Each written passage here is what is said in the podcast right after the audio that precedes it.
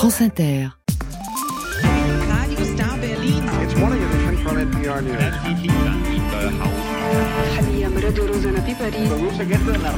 France Inter, le 18-20, Fabienne Synthèse. Un jour dans le monde, c'est un jour en Iran ce soir.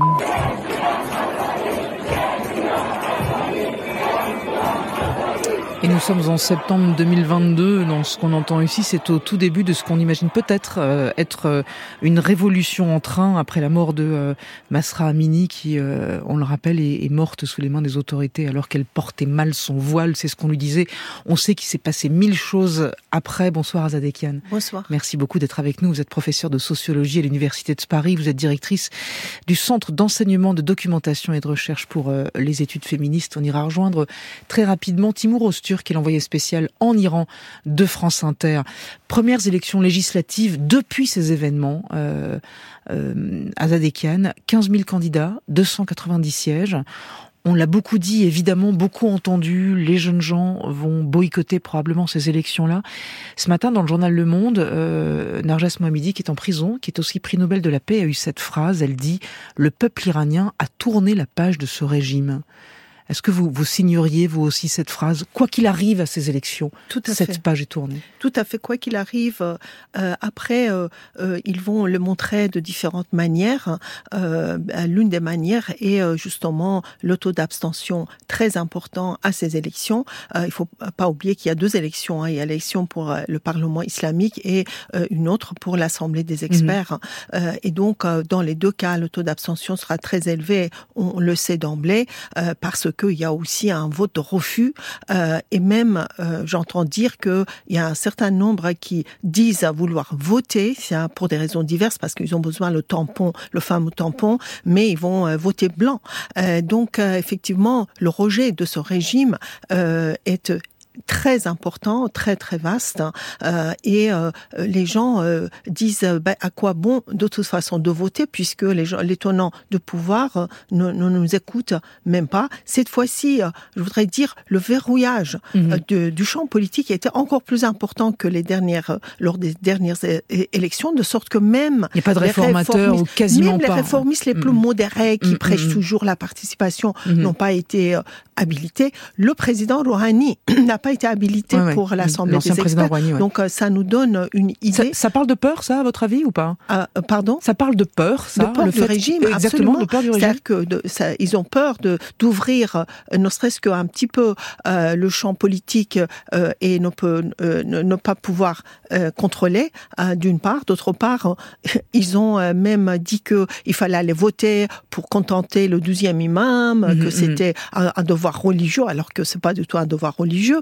Le guide, par exemple, lui-même a maintes reprises invité les gens à aller voter, mais en fait, les Iraniens ne sont pas dupes. hein. On va, on va y venir à ce que dit le, le- le guide. Comme vous dites, effectivement, si vous ne votez pas, c'est tous les ennemis de l'Iran qui menaceront notre sécurité. On va y revenir dans un instant. Je voudrais revenir quand même un peu sur euh, les manifestations de 2022, ce qui s'était passé derrière. On sait bien que c'est la répression qui a fait taire ce Mm. mouvement. Il y a beaucoup de gens qui sont en prison. Il y en a d'autres qui ont été tués, qui ont Mm. été exécutés. Mm. Euh, mais ce qu'il en reste euh, aujourd'hui, euh, dans les rues de Téhéran notamment, ça se voit. Est-ce que ça se voit toujours toujours aux femmes qui sont non voilées, à, à, à autre chose dans la rue Comment aujourd'hui, deux ans après, ça existe encore? Ça existe encore et pas seulement à Téhéran, si vous voulez, Mm. euh, ne serait-ce qu'au Baloutchistan, par exemple, au Kurdistan, euh, qui étaient euh, les, les centres les plus, euh, disons, euh, actifs en 2022 et même 2023.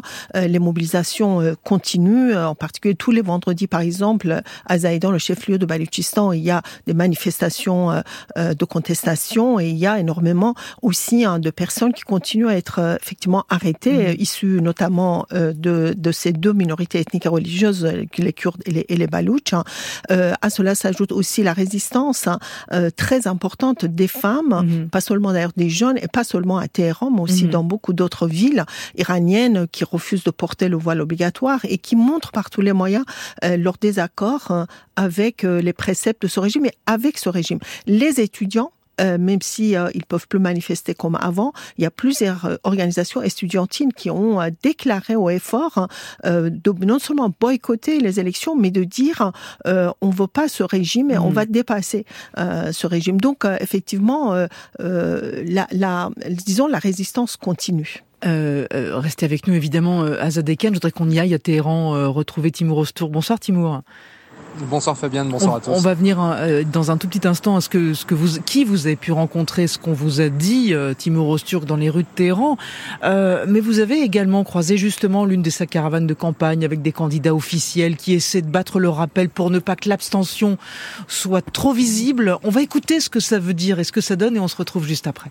Dans le centre de Téhéran, sur l'emblématique place de la Révolution, deux tables ont été installées, une pour les femmes, l'autre pour les hommes. On diffuse des chants patriotiques, on distribue des bonbons et Mohamed, professeur à l'université, aborde les passants. On invite les gens à participer aux élections. En organisant de petits débats, on leur demande leur avis sur le scrutin. On offre de petits cadeaux comme des stylos pour créer une ambiance sympathique et intéresser les passants. Cette initiative est implicitement soutenue par les gardiens de la Révolution. Le guide suprême de la République islamique, l'ayatollah Ali Khamenei, multiplie lui-même les prises de parole ces derniers jours pour rappeler les citoyens aux urnes. Le guide a rappelé l'importance d'une forte participation pour décevoir les ennemis du pays. Il en va de la légitimité populaire du pouvoir face aux pressions occidentales, aux sanctions économiques. Ali Reza, 18 ans, étudiant en gestion, votera demain pour la première fois de sa vie, contrairement à de nombreux jeunes qui pensent s'abstenir. C'est sûr qu'avec les difficultés économiques dues aux sanctions occidentales et en partie dues à la corruption, certains n'iront pas voter. Et il y a aussi une atmosphère négative créée par les médias étrangers qui influencent les jeunes. Des livres d'or sont laissés à la disposition des citoyens qui s'arrêtent pour laisser un message. Entre deux phrases sur l'importance du scrutin et du vote, une main a inscrit un message contestataire. Si vous n'êtes pas capable de diriger le pays, quittez le pouvoir. Timur Osturk, vous avez eu l'occasion d'aller notamment devant l'université, de parcourir les rues de Téhéran. Moi, je suis assez curieuse de vous poser une question dont j'ai peur de connaître la réponse. Qui est convaincu par les gens qu'on a entendus dans votre reportage? Bah, en tout cas, pas cette euh, frange de la jeunesse euh, de la capitale qui est euh, imperméable à ces discours. C'est celle qui a manifesté euh, en 2022, vous le rappeliez. J'ai échangé, euh, oui, avec des étudiants de l'université de Téhéran hier qui étaient catégoriques hein, sur leur refus d'aller voter, de participer à cette mascarade, me disait l'un d'eux. Je ne me rendrai pas complice du sang versé pendant les rassemblements, m'a juré une, une autre étudiante, une jeune étudiante, Daria, 20 ans, qui avait été arrêtée euh, brièvement à l'époque. Une jeunesse donc qui, en plein Téhéran, ose encore euh, critiquer au micro d'un journaliste étranger, mais pas uniquement les conservateurs au pouvoir depuis 2021 avec l'élection à la présidence d'Ebrahim Raisi. Les modérés et les réformateurs n'attirent eux aussi euh, que très peu la sympathie de cette jeunesse éduquée. Euh, Des réformateurs, vous le disiez, dont les principales figures ont été empêchées de se Mhm. présenter. Une partie euh, d'entre elles d'ailleurs euh, n'essaye même pas de convaincre cette jeunesse et appelle plutôt au boycott des urnes. Timur Ostur, je vous remercie beaucoup. Vous êtes avec euh, Zina, Chaf, euh, Shah, pardon, Safdari pour euh, ce reportage. On va souligner jusqu'à quel point c'est rare et donc important d'entendre ça, d'avoir eu l'occasion d'avoir un, un journaliste à, à Téhéran. Quand on entend ça, euh, Azadekian, et notamment un certain nombre d'arguments, il y avait cette phrase si vous ne votez pas l'ennemi de l'Iran, les ennemis de l'Iran menaceront votre sécurité. Est-ce que quand même le contexte euh, Israël, Gaza, est-ce que euh, tous ces le contexte aussi avec le Hezbollah dans le nord pour ouvrir éventuellement un nouveau front, est-ce que ça, ça joue quand même chez certains électeurs? Ça joue pour l'aura et la puissance de l'Iran ou pas Écoutez, absolument pas. Les Ok. électeurs contestataires, de toute façon, contestent aussi l'implication et les interférences du régime islamique, et ça date pas d'aujourd'hui, Mhm. euh, dans la région. Et euh, l'Iran est peut-être la- le seul pays où euh, le régime n'a pas réussi à mobiliser les gens pour manifester, pour soutenir les Palestiniens du Gaza. Donc non, mais bien évidemment, c'est un discours qui est utilisé depuis les 45 dernières années. L'ennemi étrangère, tout ça, c'est c'est à cause des, des occidentaux, etc. Mais vous voyez bien que Mhm. ça ne marche plus du tout. euh, et les Iraniens savent pertinemment euh, qui sont responsables de leur pauvreté, de leur euh, euh, situation euh, actuelle, de la répression, etc. Et il y a énormément de corruption aussi Mhm. parce que euh, des milliards de dollars disparaissent tous les jours et alors même que la moitié de la population iranienne souffre de, de la pauvreté, hein, les chiffres selon les chiffres officiels. Donc cette fois-ci, si vous voulez, je voudrais dire aussi que euh, dans beaucoup de provinces, euh, euh, même lors des élections législatives précédentes, par exemple la province de Téhéran, Ispahan, euh, au Kurdistan où ici le taux de participation était très bas, en moyenne 20%, pas plus. Hein. Euh, mais en revanche, les, les provinces comme Baluchistan, par exemple, les gens votaient beaucoup parce que mm. les chefs religieux ou politiques hein, mm. euh, leur demandaient d'aller voter. Et cette fois-ci, mm. cette fois-ci, ça n'est même plus le cas. Euh, on, on, a des informations sur lesquelles, par exemple, Moulavi Abdelhamid, le chef religieux euh, des Balouches, euh, leur a même pas demandé d'aller voter en disant que c'est tout ça, c'est des mascarades. Et également les Lords, les Bartiari qui votaient beaucoup. Euh, souvenez-vous, le petit euh, Kian, euh, âgé de 9 ans, qui avait été tué, eh ben, il mm. était Lord. Mm. Et donc les populations de cette région-là non plus ne, ne, vont pas aller voter. Et donc tout ça vraiment montre aussi une résistance, disons, pacifique de la population. Azadékian, le, le, Ali Khamenei, il a 84 ans. Donc on sait que c'est probablement ce, cette, cette assemblée-là qui le remplacera. Est-ce que, là encore, on se dit bonnet blanc, blanc bonnet, de toute façon, quel que soit l'homme qui le remplacera, rien ne va changer Ou est-ce qu'il y a quand même, avec cet homme, un verrou qui peut sauter dès lors qu'il quitte le pouvoir Même un mini-verrou, même quelque chose qui assouplit ne serait-ce que le port du voile ça Effectivement, l'Assemblée des experts, si vous voulez, c'est peut-être là que ça se passe. Euh, a euh, euh s'est accaparé de tous les pouvoirs. Effectivement, euh, il est aussi très proche, bien sûr, des gardiens de la révolution. Donc, on peut dire que euh, la personne qui le succédera euh, ne pourra plus avoir autant mm-hmm. de, de, pouvoir, c'est-à-dire le pouvoir absolu du guide. mais en même temps, les personnes qui sont en lice, hein, si vous voulez, pour remplacer le guide, n'ont absolument pas le, le pouvoir de dire non mm. et de d'ouvrir un petit peu le champ politique. Donc, euh, euh, effectivement, le, la question est que la population rejette l'ensemble du régime, mais sans ou avec le guide. Et ce serait la dernière question. Est-ce que ça veut dire qu'avec un champ politique qui effectivement n'arrive pas à s'ouvrir peut-être un peu plus pour ce qui est de, des opposants en exil, est-ce que ça veut dire que la suite, c'est de toute façon la rue qui reprendra le pouvoir un moment ou un autre? De toute façon, moi, je pense que le régime va s'effondrer et que la rue va, va prendre le pouvoir, effectivement. Azadekian, euh, professeur de sociologie à l'Université de Paris, directrice du Centre d'enseignement de documentation et de recherche pour les études féministes. Je vous remercie beaucoup de votre passage. On remercie Timur Osturk euh, aussi pour son passage chez nous. Le 18-20, Fabienne Synthèse sur France Inter. La suite, ça se passe aux États-Unis où la Caroline du Nord renvoie en Floride des livres interdits par les conservateurs aux familles qui le souhaitent. Et pour aller jusqu'à 19h, le gang habituel, c'est sous les radars, Kevin Dufresne. En Nouvelle-Zélande où les stations-service n'ont pas aimé ce 29 février. Le monde à 18h50, c'est vous, Franck Madbon. Bonsoir, Franck. Bonsoir, Fabienne. Bonsoir à tous. En Israël, Benjamin Netanyahou de plus en plus sous pression. Et cette pression vient de l'intérieur du pays. Allez, la tech, la première, c'est comme ça que c'est chaque jeudi avec Stéphane Jourdain. Salut Stéphane. Oui, bonsoir Fabienne, on parle d'une intelligence artificielle assez dingue qui permet de créer un morceau de musique avec des paroles personnalisées en 30 secondes. Un pan entier de la musique commerciale va être chamboulé. Allez, à tout de suite, tout le monde, on a hâte. Le tour de la planète n'est pas fini. Il reste en France, mais sonne très très British 70s. C'est le choix de Jubaka, All Joe's, Bewitched Me. Allez, à tout de suite. Vous êtes dans un jour dans le monde.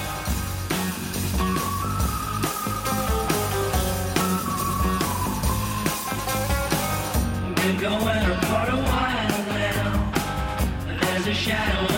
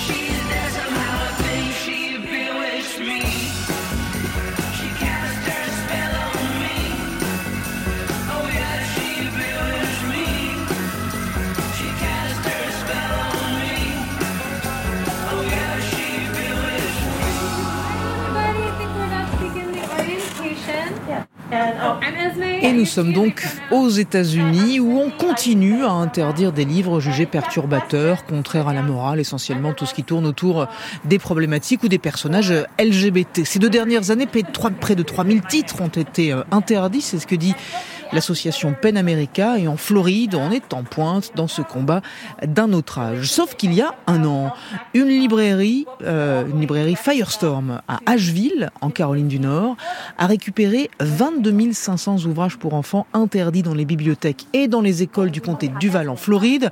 Depuis un mois, elle a lancé une opération de retour. On les renvoie en Floride aux familles qui en font la demande avec une cagnotte en ligne aussi pour financer les frais. Le reste, c'est Edouard Maille qui raconte. Le jour de ses 60 ans, au lieu de recevoir des livres, Alice Oaklesby a décidé d'en envoyer. Elle fait partie de la vingtaine de bénévoles venus préparer les colis comme pour beaucoup, bannir ces ouvrages n'a pas de sens. Je n'ai pas de mots pour dire à quel point c'est fou toutes ces choses qui sont interdites. Tous les membres de ma famille sont des profs et je n'imagine pas à quel point ils doivent être frustrés. L'ancienne illustratrice de livres de jeunesse sait à quel point ils sont essentiels pour l'éducation d'un enfant. En interdisant des livres, ils limitent l'exposition d'un enfant à différentes idées, cultures et façons de penser. Et c'est très triste car un enfant devrait pouvoir explorer et développer sa curiosité. Et toutes les parties du monde pourraient trouver sa place. Des étagères ont été déplacées, il y a des tables au centre de la pièce, des cartons partout. Les bénévoles suivent les consignes, six livres par paquet, des brochures et un guide contre le harcèlement scolaire.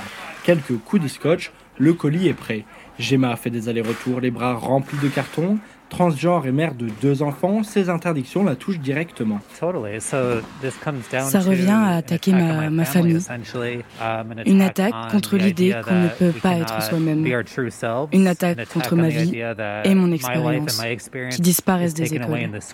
Et ça commence à arriver dans mon État, en Caroline du Nord. Pour elle, ces envois permettent de lutter contre ce climat politique. C'est la montée du fascisme qu'on voit aux États-Unis. C'est absolument terrifiant comme une répétition de l'histoire. J'espère seulement que plus de gens vont se battre contre. Car ces livres sont inoffensifs. Ils parlent juste de sujets auxquels beaucoup d'Américains s'identifient, sur des questions LGBTQ, des questions raciales. Les 8 tonnes de livres collectés proviennent du comté de Duval en Floride. Après leurs interdictions dans des écoles et bibliothèques de l'État, le distributeur n'a pas d'autre solution que de s'en débarrasser. Il a donc contacté la librairie. Cindy Baruch-Milstein est une des employées. Ils nous ont dit que si on ne les prenait pas, ils allaient les détruire. C'est une métaphore sur la destruction de livres ou les autodafés qui ont une longue histoire.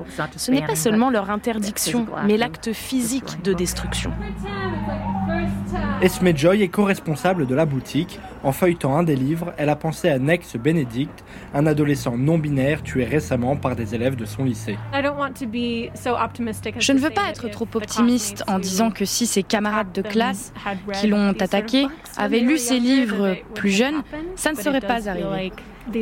Mais j'ai l'impression que ces livres sur l'identité queer qui montre les différences dans une lumière positive et tolérante peut vraiment faire la différence entre la vie et la mort pour ces enfants. Avec l'élection présidentielle à venir et le succès de Donald Trump, les bénévoles redoutent une hausse des interdictions et d'attaques contre les minorités. Édouard Maille pour le reportage. Merci beaucoup Édouard. L'actualité internationale passée sous les radars. C'est Kevin Dufresne.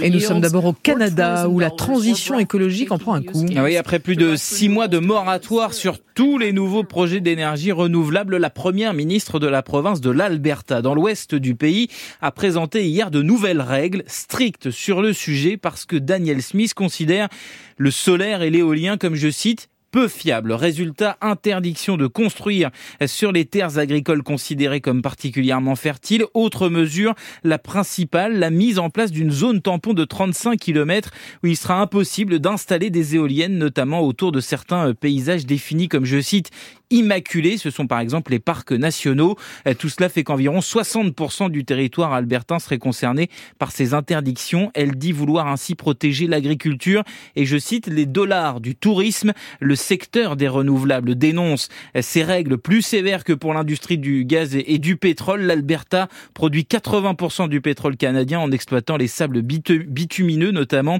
Au niveau fédéral, le Canada vise 100% d'électricité propre en 2035, un projet auquel s'oppose fermement la première ministre ultra-conservatrice. Et nous sommes maintenant en Italie, Kevin, avec euh, l'issue d'une bataille judiciaire. Une Italienne a été indemnisée 145 000 euros en l'échange de l'abandon des poursuites judiciaires contre l'université de Genève. Cette femme, dont l'identité reste confidentielle, poursuivait l'université parce qu'elle affirme avoir contracté le virus du sida dans le cadre des travaux de recherche qu'elle a menés en Suisse. Étudiante à l'université de Padoue, dans le nord de l'Italie, elle part en Erasmus à, à Genève en 2011. Dans le cadre de sa thèse, elle mène des recherches dans un laboratoire en utilisant des échantillons euh, de VIH. Ce n'est qu'en 2019, alors qu'elle souhaite donner son sang, qu'elle découvre, dit-elle, qu'elle est séropositive. Si la manière dont elle a contracté la maladie n'est pas formellement déterminée, des laboratoires italiens ont mené un, séquençage génétique et affirment que le virus qu'elle porte est identique à celui conçu dans, dans le laboratoire à, Genève, l'université suisse, qui précise que l'accord n'implique pas que qui que ce soit dans cette affaire ne reconnaisse de responsabilité. Et puis nous voici en Nouvelle-Zélande qui a connu un petit bug aujourd'hui. Oui, incompréhension dans les stations-service de tout le pays. Des automobilistes face à, à des terminaux de paiement sur les pompes qui ne marchent pas, qui font euh, plusieurs stations. Certaines sont complètement fermées. Tous les distributeurs, toutes les marques de carburant étaient concernées impossible de faire son plein. Et pourquoi? Eh bien à cause de la date, parce que nous sommes le 29 février et que le logiciel utilisé pour opérer les paiements dans les stations-service néo-zélandaises n'était tout simplement pas programmé pour gérer ce jour supplémentaire en, année bissextile. Résultat, des groupes de distribution de carburant bien embêtés, obligés de s'excuser, d'autant que ça a duré jusqu'aux aux alentours de 20 heures, heure de Wellington. Au moins maintenant que c'est arrivé, ça laisse le temps d'adapter le fameux logiciel pour 2028 ou bien ça laisse le temps d'oublier que ça a bugué. Ah ben on verra, peut-être qu'on sera encore là. Allez savoir pour le raconter, Kevin, en, 2028. Vous partez avec Tom Waits et Crystal Gale. Picking Up After You, c'est un extrait de la BO de Coup de cœur, le film de Francis Ford Coppola. tout de suite.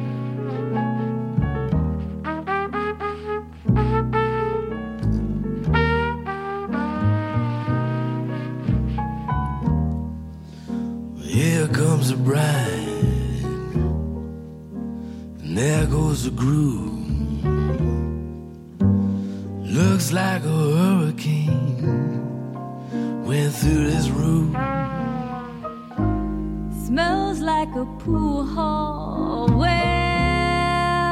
my other shoe? And I'm sick and tired of picking up after you. Looks like you spent the night in a trench. Tell me, how long have you been combing your hair with a wrench? The roses are dead and the violets are too.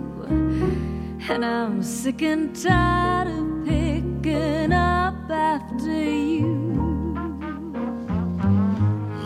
told you before. I won't tell you again. You don't defrost the icebox with a ballpoint pen. This railroad apartment is held together with glue. Now I'm sick and tired of it up after you.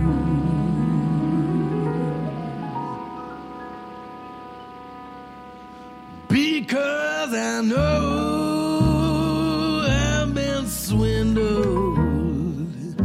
I never bargained for this. What's more, you never cared about me. You get your own place so you can live like you do? And I'm sick and tired of picking up after you. Take all your relatives and all of your shoes. Believe me, I'll really swing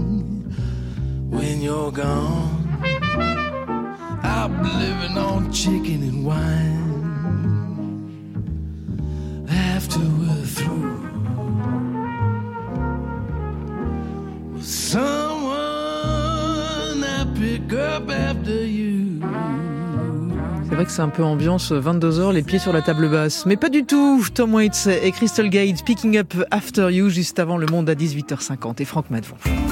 Fabienne Synthèse. Le 18-20. Franck, une trêve à Gaza est toujours en discussion alors que le bilan de l'opération israélienne dépasse les 30 000 morts selon le Hamas.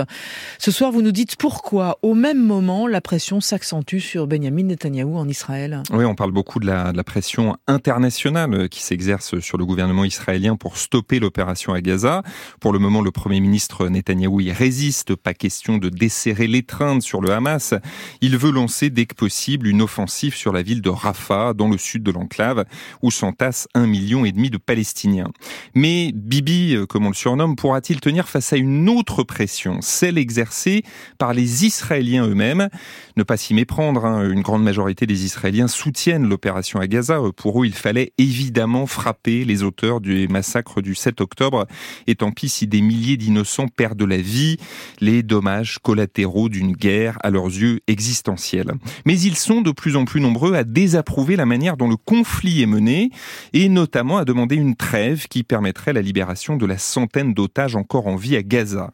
Benjamin Netanyahou est montré du doigt, lui qui porte déjà pour beaucoup d'Israéliens la responsabilité des failles sécuritaires du 7 octobre. Et la pression est désormais politique. Oui, depuis des semaines, l'atmosphère est tendu au sein du cabinet de guerre. Ces cinq hommes qui prennent les, les grandes décisions sur les opérations à Gaza. Au moins deux d'entre eux ne s'entendent pas avec Netanyahou. Benny Gantz, un des chefs de l'opposition qui a rejoint le gouvernement après le 7 octobre, et Yoav Galant, ministre de la Défense, qui avait contesté, on s'en souvient, le projet du Premier ministre limitant les pouvoirs de la Cour suprême.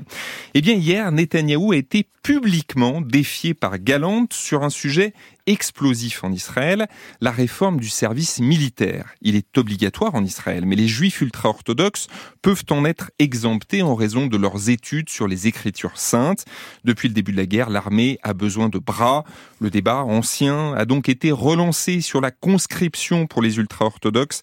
Yoav Galant, ministre de la Défense, y est favorable et il a estimé hier que tous les partis de la coalition devaient soutenir ce projet. Et alors pourquoi c'est dangereux pour Netanyahou? Parce que le Premier ministre se retrouve piégé.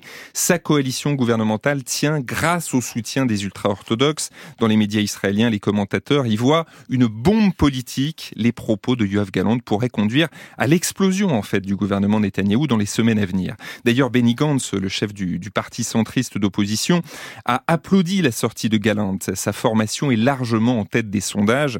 Il est possible que les deux hommes se soient concertés pour faire tomber Bibi.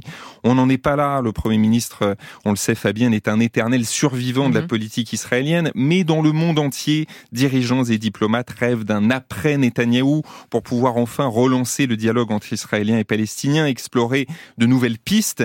Yoav Galant a peut-être posé hier les premières pierres du prochain gouvernement d'Israël. Merci beaucoup. Le monde à 18h50, c'est Franck Madvon. Le jeudi, c'est la Tech la première et Stéphane Jourdain. France Inter. Le 18-20. Voilà, communément appelé comme d'habitude la chronique qui fait peur. Stéphane, vous nous parlez d'une intelligence artificielle qui permet de créer des morceaux de musique en un claquement de doigts. Fabienne, je sens que vous aimez bien le rap marseillais des années 90. Bienvenue dans la planète. Le monde est vaste et on n'a qu'une heure. Copyright. Vous avez reconnu les paroles Mais évidemment. Ou alors, vous êtes plutôt dance music. Bienvenue Jamais assez. Le monde est vaste et on n'a qu'une heure. Mmh, aille bien y réfléchir, quelque chose me dit, quelque chose me dit que vous êtes plutôt Céline Dion. Ah, ah ouais. Bienvenue dans la planète et sa banlieue. Sur la planète et sa banlieue, quel imbécile cette Céline. Et on n'a qu'une heure Pas avec. Fabienne Synthèse. Merci à Julien Baldacchino pour son aide pour ces trois morceaux. Dans la jeune histoire de l'intelligence artificielle, le texte a eu son moment ChatGPT, l'image son moment mid-journée et la musique est en train de vivre son moment Suno. Suno, ça veut dire écoute en hindi. C'est une appli américaine qui permet de générer un morceau de musique à votre goût, dans le style de votre choix, avec les paroles que vous voulez. Slogan de l'application, pas besoin d'instruments, juste un peu d'imagination. Alors du coup, ça marche comment? Alors un peu comme ChatGPT, c'est très simple. Dans une boîte de dialogue, vous écrivez le genre de musique que vous voulez, et ensuite, soit vous lui donnez des paroles exactes, Mhm. soit vous lui donnez un thème et il se débrouille tout seul. Par exemple, j'ai demandé une chanson française acoustique moderne sur un auditeur de la radio France Inter très content d'écouter Un jour dans le monde. J'allumais la radio, oh, quel plaisir. Entendre l'émission, ça me fait sourire. Un jour dans le monde Les nouvelles à la main À la main voix de l'animateur, c'est mon quotidien. Animateur Mais attendez. Je suis super content Quand j'entends l'émission Un jour dans le monde c'est ma Un jour dans le monde, c'est ma passion. Fabienne, c'est une phrase que vous auriez pu dire. Mais absolument, France Inter est ma station de joie. Oh yeah. ma station de joie. Là, c'était très R&B. Vous préférez peut-être une version plus raga. Un auditeur de la radio, je suis du matin au soir, face Inter, ma station de joie.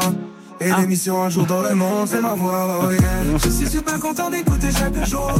Un jour dans le monde, c'est France Inter, ma station de joie, Ouais, c'est ouais, un joli bien, haïku. c'est bien. Alors, pour créer une dizaine de morceaux, Fabienne, parce que Mm. je vois que ça vous intéresse, c'est gratuit. Ensuite, c'est payant. Il faut compter 10 euros pour 250 Moi, je morceaux. peux faire plusieurs albums avec 250 morceaux. Alors c'est pas cher, du coup les internautes évidemment se sont bien amusés toute la semaine, j'imagine. C'est facile, c'est gratuit, c'est très efficace. Ils s'en sont donnés à cœur joie. Côté gauche de l'échiquier politique, reconnaîtrez-vous ce tribun à la sauce hard metal J'adore. Enfin, je veux dire, euh, c'est mal. Au nom de quoi vous m'empêchez d'entrer dans le local J'adore.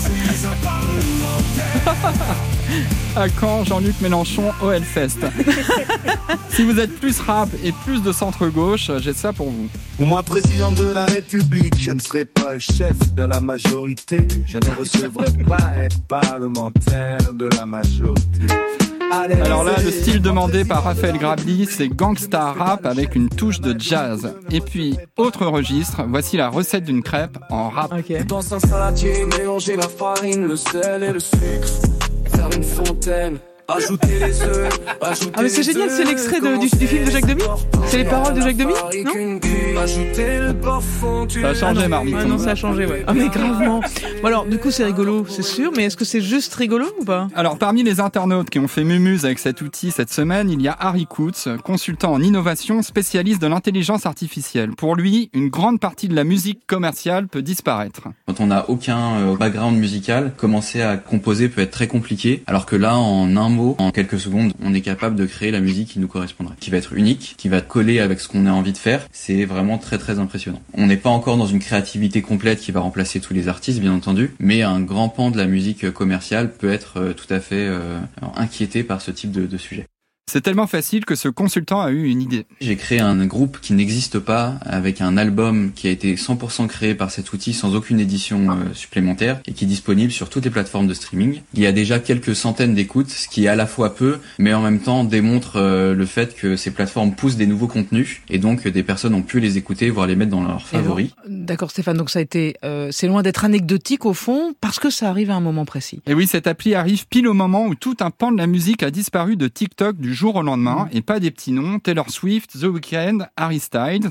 Pour ne plus payer des droits, le chinois TikTok a préféré se passer de ces mastodontes, et selon TikTok, au total, une chanson populaire sur trois est en train de disparaître de la plateforme. Sur plein de vidéos TikTok maintenant, il n'y a plus de musique.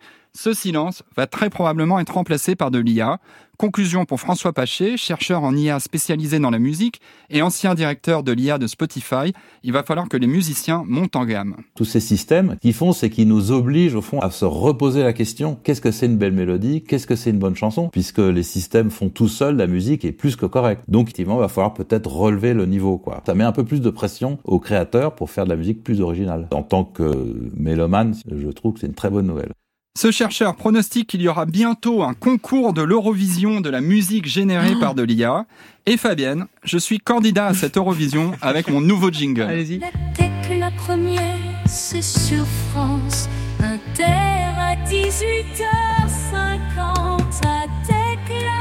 peux le prendre, vous me le laissez ou pas bah, Je vous le laisse, c'est un peu de la soupe quand même, on est d'accord avec ça. Hein. Je voulais juste. il n'y a pas de problème de droit d'auteur. super Au passage, hein. vraiment, Stéphane Jourdain, jour, merci beaucoup. Je ne sais pas si vous reviendrez la semaine prochaine, il faut voir. La suite, c'est le journal de 19h avec Hélène Philly. Juste après, il y a le téléphone sonne. Bonsoir Philippe Lefébure. Bonsoir à tous. Rédacteur en chef du 18-20. Philippe, ce soir, MeToo Garçon. Cela fait une semaine que sur les réseaux sociaux, le hashtag MeToo Garçon a été lancé, provoquant une nouvelle vague de témoignages chez les hommes qui révèlent avoir été victimes d'abus sexuels. Comme à chaque fois, le courage des premières prises de parole donne la force de parler à d'autres. Témoignages de violences sexuelles subies lorsqu'ils étaient mineurs ou jeunes majeurs. Philippe de Villejuif, il y a une dizaine d'années, je me suis rappelé du fait que je me suis fait agresser par ma sœur. Cela expliquait beaucoup de choses sur mes relations avec les femmes. Victor de Limoges est inquiet de ce qu'il appelle ce déballage sur la place publique. Il faut d'abord s'en remettre à la justice, écrit-il. La justice, c'est lent, mais il faut déposer plainte. Allez, 01 45 24 7000 pour vos questions, pour vos témoignages à nos invités. Le vers WhatsApp, c'est le même pour vos messages écrits et aussi pour vos notes vocales. Voilà, tout de suite, allez sur France Inter, il est tout pile 19h.